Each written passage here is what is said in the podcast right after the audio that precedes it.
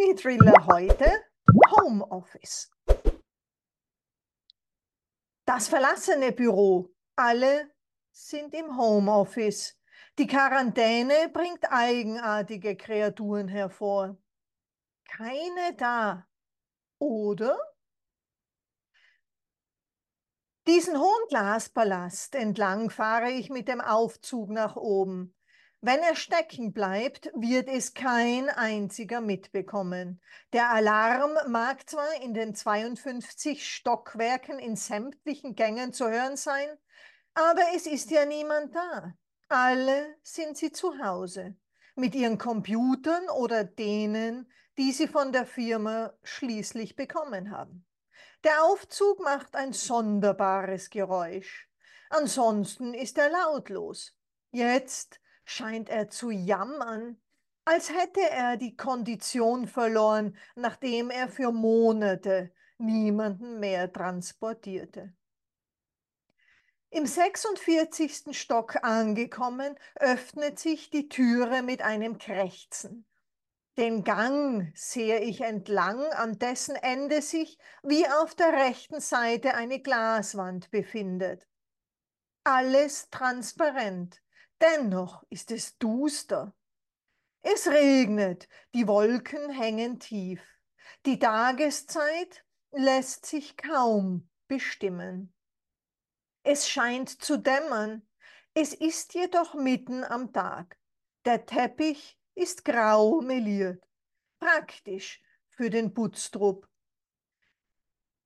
Dass er muffig riecht, ist mir bisher nicht aufgefallen. Links reiht sich ein Arbeitsraum an den anderen. Jedem dritten folgt ein Sitzungsraum. Ansonsten hatte ich mich in meinem Büro beobachtet gefühlt.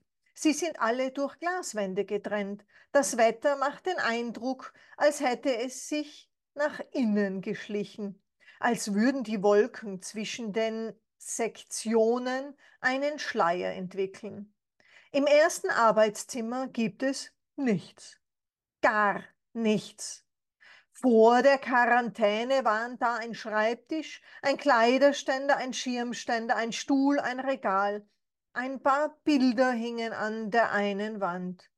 Nun ist der Raum von gähnender Leere erfüllt. Ich höre hinter mir die Türe des Aufzuges zuschnappen. Ein unheimliches Geräusch, das sich anhört, als würde es sagen wollen, dass es das war mit dem Auf- und Abfahren. Fördere die Schreibkunst mit einer Spende. Dadurch erhältst du auch exklusive Inhalte nur für dich. www.buymeacoffee.com slash Kuburg.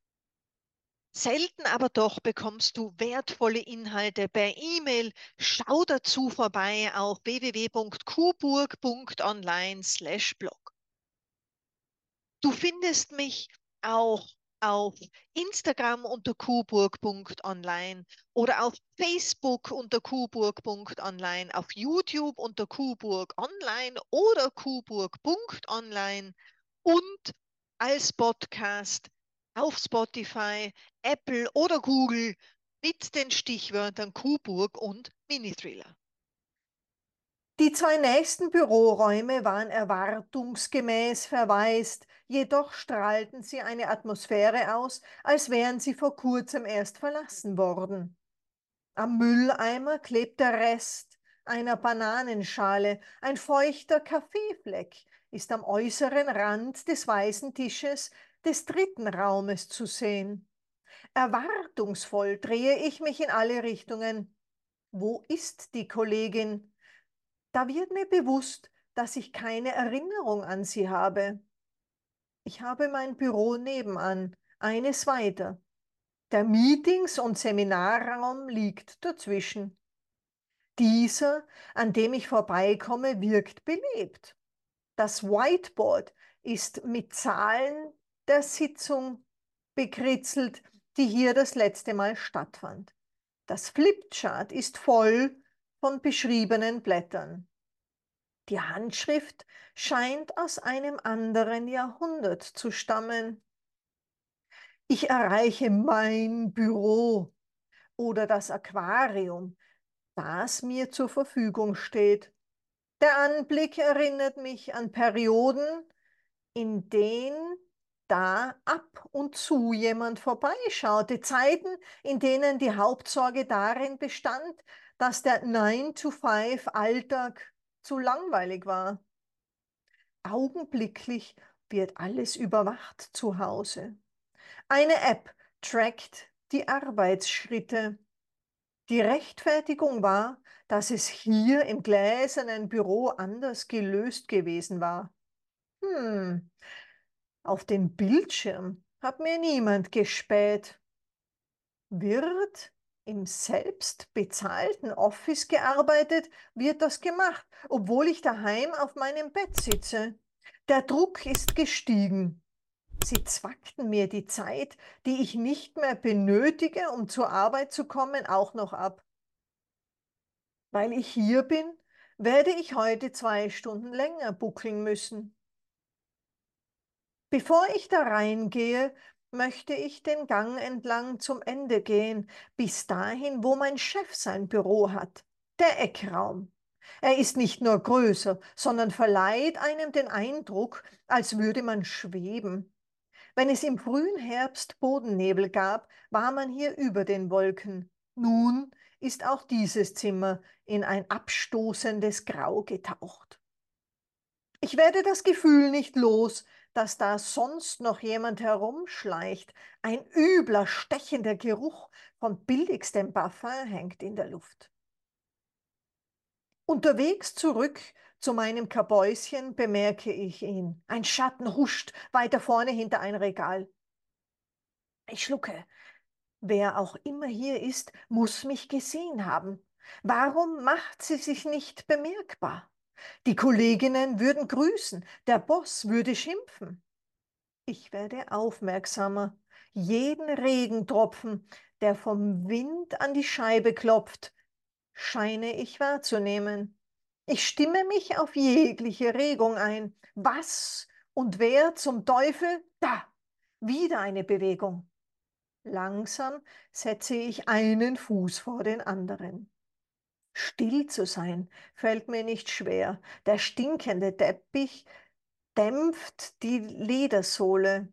Genauestens suche ich jeden Dienstraum unterwegs ab. Das ist simpel. Nicht alle haben Regale oder große Schreibtische. An der einen Arbeitsbox, von mir aus gesehen vier Meter entfernt vor meinem Büro, öffnet sich die Türe abrupt und eine in grellen orangefarbenen, mit Dreck überzogenen Arbeitsklamotten angekleidete Gestalt grinst mich an. Unwillkürlich verharre ich. Sie scheint das Zögern zu bemerken und zieht die linke Augenbraue nach oben. Ihr Grinsen friert ebenfalls ein. Was tun? Was würde ich in solch einer Lage unternehmen? Die gäbe es sonst nicht, weil hier alle in Kostümchen oder Anzügen gekleidet sind, außer, naja, ich könnte grüßen. Morgen, kommt es unvermittelt aus mir heraus. Sie guckt auf die Uhr, schaut fragend rein und antwortet. Guten Tag, Sie haben wohl auch ein bisschen das Zeitgefühl verloren im Homeoffice? Da fällt es mir auf. Ich hatte ja Mittagessen. Ja, offenbar. Langsam gehe ich weiter. Das Eis ist scheinbar gebrochen. Ich frage, kann ich Ihnen helfen? Suchen Sie etwas oder jemanden? Nun ja, die Suche blieb bisher aber erfolglos. Ich bin ihr so nahe gekommen, dass ich sehe, wie ihre Augen diabolisch blitzen. Sie schiebten nach. Aber es sieht so aus, als wurde meine Suche gerade eben beendet. Kurz frage ich mich, was mit dieser Antwort anzufangen ist, als ich das blutige Messer mit der langen Klinge in der rechten Hand der schnauzbärtigen Gestalt bemerke. Das war Homeoffice, der heutige Mini-Thriller.